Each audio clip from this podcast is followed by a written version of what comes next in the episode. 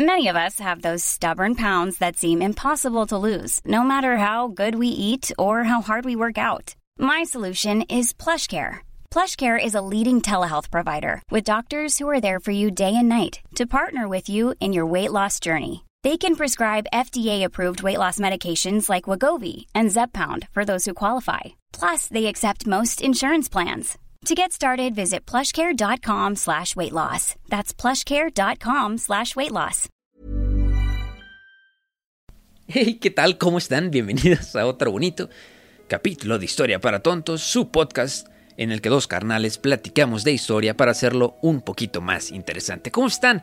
Como siempre me presento, soy Iker y pues el día de mi encuentro solo, solo solín solito, ¿cómo la ven? Claro que sí, ya saben que sus podcasteros favoritos somos muy chambeadores. Y pues la semana pasada que el Teca se tuvo que aventar la microhistoria, yo andaba en León, en León, ahí en la chamba.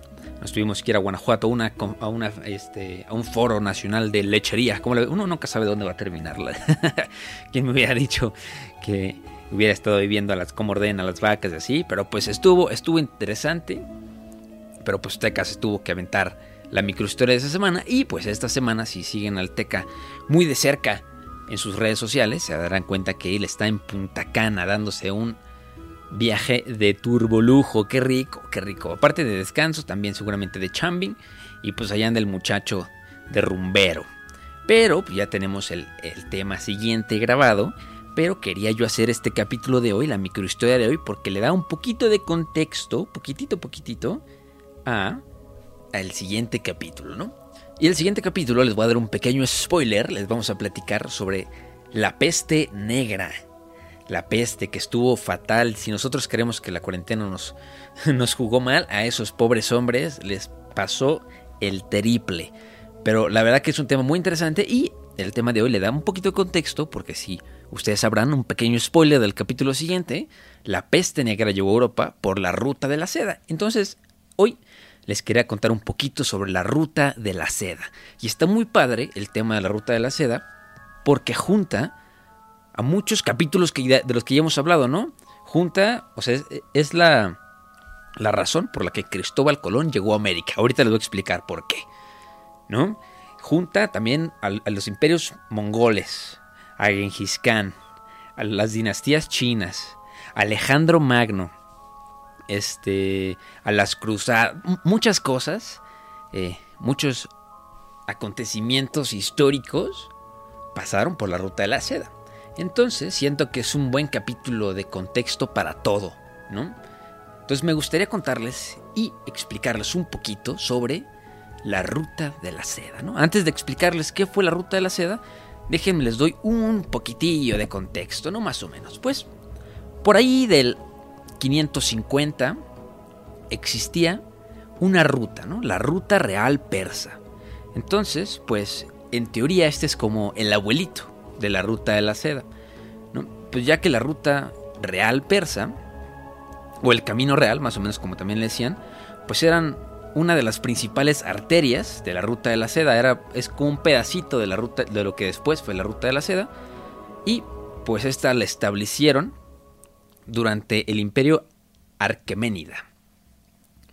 Y pues partía de Susa, que estaba en el norte de Persia, que es lo que ahorita es Irán, más o menos, y llegaba hasta el mar Mediterráneo, que estaba en ese momento en Asia Menor, que es ahorita Turquía. Y pues este, tenía estaciones de correo a lo largo de, toda la ruta, con caballos para que los emisarios pudieran entregar rápidamente sus mensajes para, para todo el imperio, ¿no? Y de hecho, de hecho, el, el historiador Heródoto en ese momento dijo que no hay nada en todo el mundo que viaje más rápido que los mensajeros persas. Ni la nieve, ni la lluvia, ni el calor, ni la oscuridad de la noche impide a estos emisarios completar sus pasos programados con la mayor rapidez. Entonces, pues tenemos al abuelito de la ruta de la seda, que se llamaba el Camino Real, bueno, la ruta real persa, que, este, que conectaba por dentro el imperio Arqueménida. Y pues bueno, ¿qué pasa con la ruta real persa? Después pasa a convertirse en el camino de la seda, pero ¿cómo pasa eso? Pues bueno, déjenle explico un poquito. Por ahí, en el siglo I antes de Cristo, existían dos imperios muy, muy grandes, ¿no? que controlaban ahora sí que Eurasia. Estaba el Imperio Romano y el Imperio Chino. Y bueno, con más, siendo más específicos, la dinastía Han de China. ¿Y qué pasaba en ese momento con el Imperio Chino? Pues les voy a poner ahí en los show notes unas fotos de lo que en ese momento era el Imperio Chino, pero tenían dos fronteras que no podían cubrir. Y estas eran la frontera del norte, bueno, como noroeste y oeste. ¿Por qué? Porque al oeste tenían el gran desierto del Taklamakan. ¿Y qué pasa con el desierto? Pues cubrir un desierto es muy difícil, porque primero no sabes si algo te va a atacar y pues es gigante. Entonces, ¿cómo te defiendes de un desierto? ¿Estás de acuerdo? Entonces, pues tenían muchos problemas porque a menudo se venían, o sea, los asaltaban las tribus nómadas, eh, creo que se llamaban Shang-Nu, en las fronteras del norte y el oeste.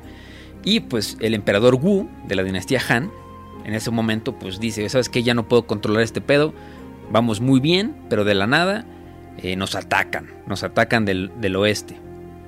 Entonces, pues no le queda más que pedir ayuda. Entonces manda un emisario a Occidente y pues había un pueblo pasando el desierto del Taclamacán, un poquito más al sur, que era el pueblo Yuesí. Entonces pues les pide ayuda para derrotar a las tribus nómadas. Y pues ahí digamos que empieza más o menos igual un camino, una conexión entre la dinastía Han y los pueblos yuesís, ¿no? Y pues parte de esta ruta pasaba sobre la ruta real, bueno, el, el camino real, ¿no? ¿Qué pasa después de esto? Pues los yuesís son conquistados por los partos, y bueno, los, eh, Partia, los partos, y después los partos son conquistados por nada más y nada menos que los romanos. ¿Y qué pasa cuando los romanos los conquistan? Pues en la batalla están los romanos peleando y ven sus estandartes y, y es una tela que jamás han visto en su vida y es una tela muy suavecita y resulta que era seda. Entonces se preguntan, ¿no? Van, con China y le preguntan, oye, ¿dónde lo conseguiste? ¿No? O sea, está, está muy chida tu tela. ¿Qué podemos hacer para, para negociar? Porque pues eres un imperio muy grande, nosotros también. Y estamos muy interesados en, intercambiar sabiduría y, y, pues tu tela está muy padre.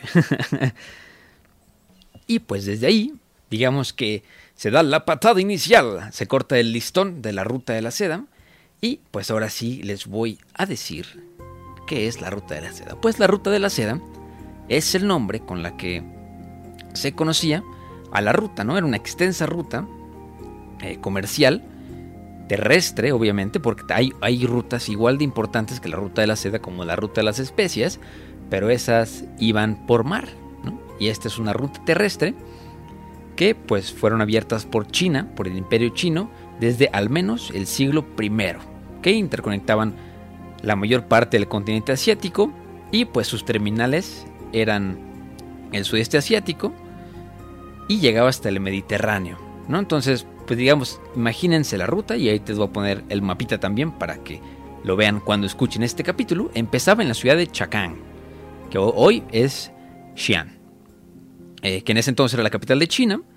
Después pasaba por eh, Karakorum, que hoy es Mongolia, pasaba por el paso de Kunjeraf, que ahorita es Pakistán, pasaba por Susa, que hoy es Persia, el valle de Feragana, que hoy es Tayikistán, llegaba a Samakaranda, que hoy es Uzbekistán, Taxila, Pakistán, llegaba a Antioquía, lo que hoy es Turquía, Alejandría, pasaba por Egipto, Kazán, Kazán era Rusia, era como otra vertiente de la ruta de la seda, porque Egipto y Rusia no están ni remotamente cerca, y pues llegaba a Constantinopla, ¿no? que ahorita es Estambul, en Turquía. Y también llegaba a varios territorios de, de Grecia y en la península ibérica, ¿no? Y pues, ahora sí vamos a poner pros y contras de la ruta de la seda. Que contras veo muy pocos, la verdad, porque fue una ruta que impulsó el crecimiento de Europa y de China muchísimo, ¿no? Entonces, pues, ¿qué, qué creen que intercambiaban entre, entre las dos potencias, ¿no? Pues de oeste a este, digamos, los romanos que le daban al imperio chino, pues había caballos, sillas de montar y arreos, eh, le daban uvas, le enseñaron a hacer la vid, que es donde crecen las uvas, eh, perros y otros animales.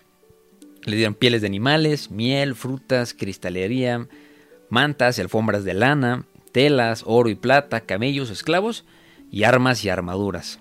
Y pues de este a oeste, digamos que los chinos a los romanos en ese entonces, pues les llevaron la seda, lo que es la seda, porque pues es el camino de la seda, si no, se hubiera llamado el camino del té o el camino de las piedras preciosas, pero no, es el camino de la seda, entonces pues obviamente el producto que más representativo de este camino era la seda, el té, también vendía muchos tintes, piedras preciosas, eh, vajillas de porcelana, eh, bronce y artefactos de oro, medicina, perfumes, marfil, arroz, papel, pólvora y este y muchos muchos inventos chinos llegaron a Europa. Te digo, yo no sé cómo sería la historia de Occidente sin la ruta de la seda, ¿no? Porque obviamente la brújula, el cartógrafo, la pólvora, el papel, la medicina, o sea, todo este tipo de cosas llegó desde China. Entonces, digamos que fue un impulso cañón al desarrollo de, yo creo que más del Occidente, más que de Oriente, ¿no? Y pues contras, pues la peste negra, que ya les contaremos un poquito después de dónde salió. Spoiler, China. como todo, como todo. como todo. Lo hace de nuevo y China lo hace de nuevo, claro que sí. Pues salió de China y les voy a dar un pequeño dato curioso. Eh, los mongoles con Genghis Khan fueron los primeros en utilizar armas biológicas. ¿Por qué? Porque pues fueron los primeros en contagiarse de la peste negra y, y como no podían curarse y se veían que se mueran bien rápido, utilizaban a sus muertos como, como armas biológicas. Entonces asediaban una ciudad que estaba amurallada, pues agarraban a sus carnales, los ponían en catapultas y...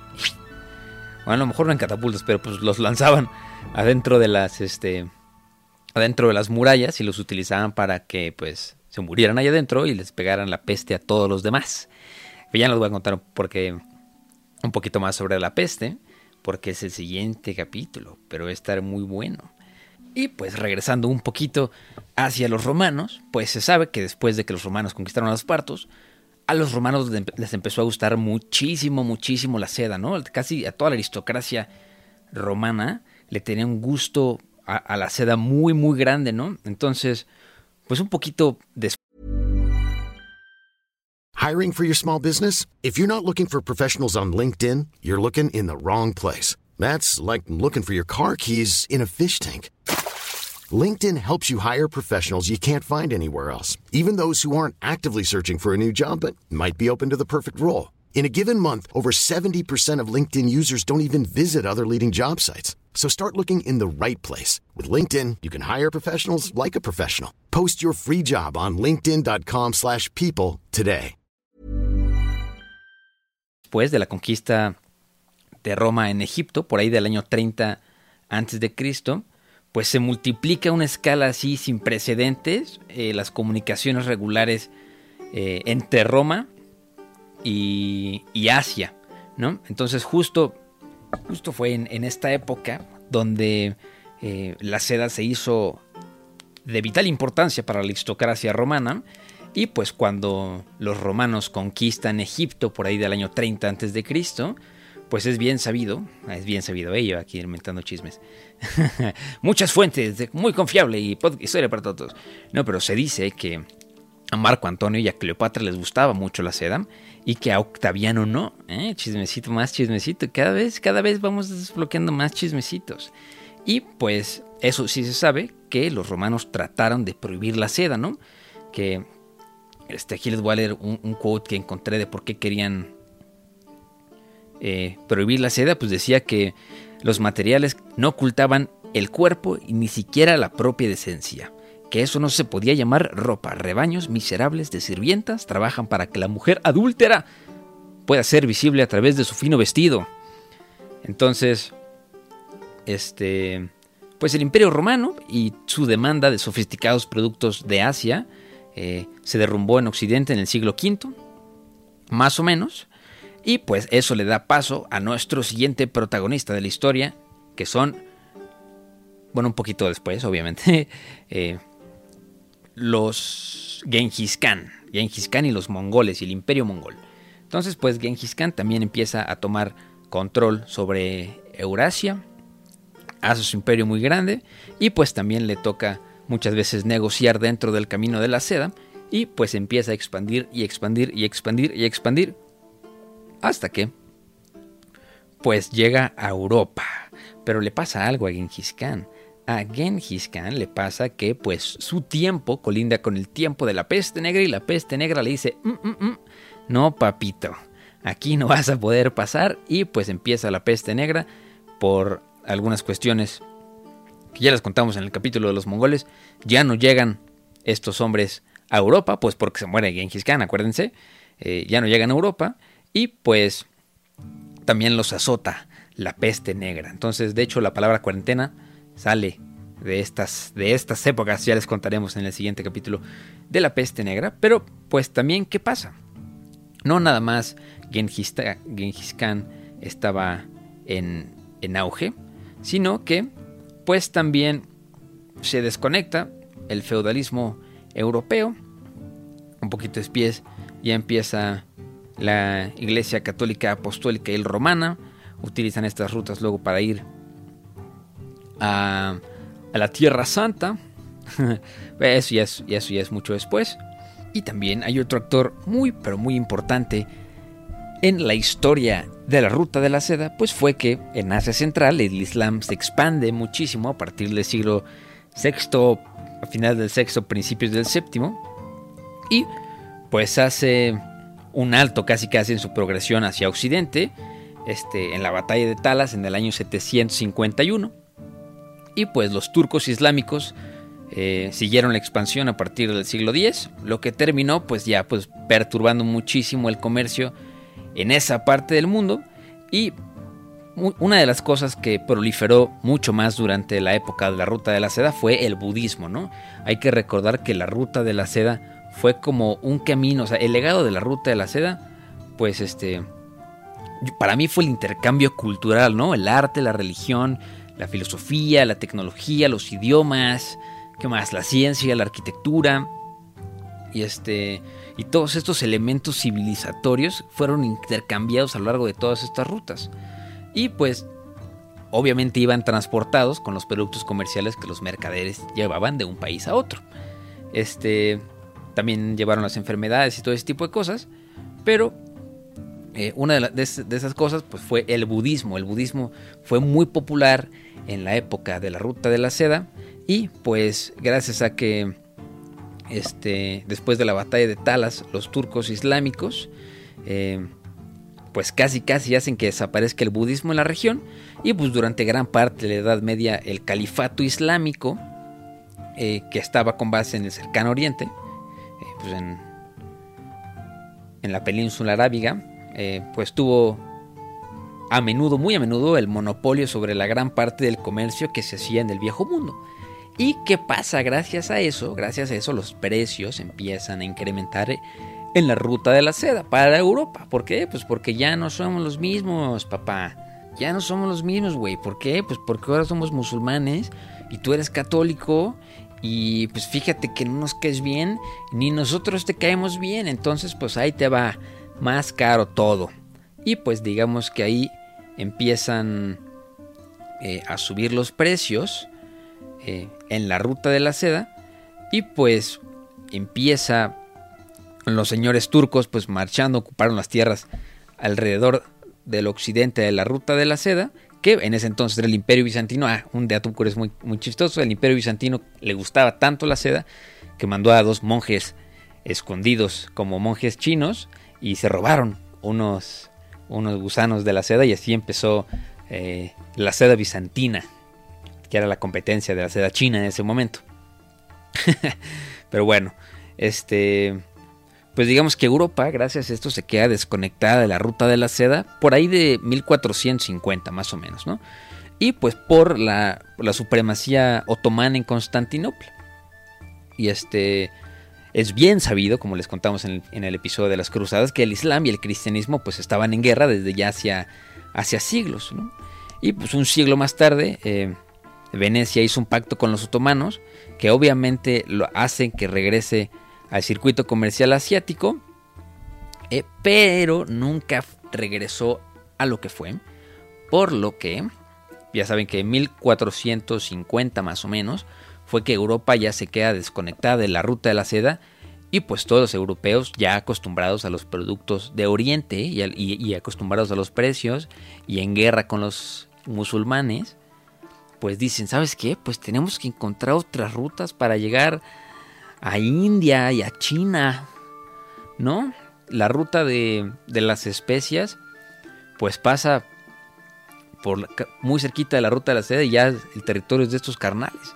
Entonces, ¿cómo le vamos a hacer ahora? No, pues tenemos que encontrar nuevas rutas al oriente. Eso le suena, eso le suena al libro de la SEP. ¿Cómo no? Claro que sí, para encontrar nuevas rutas hacia, la, hacia las Indias y hacia China.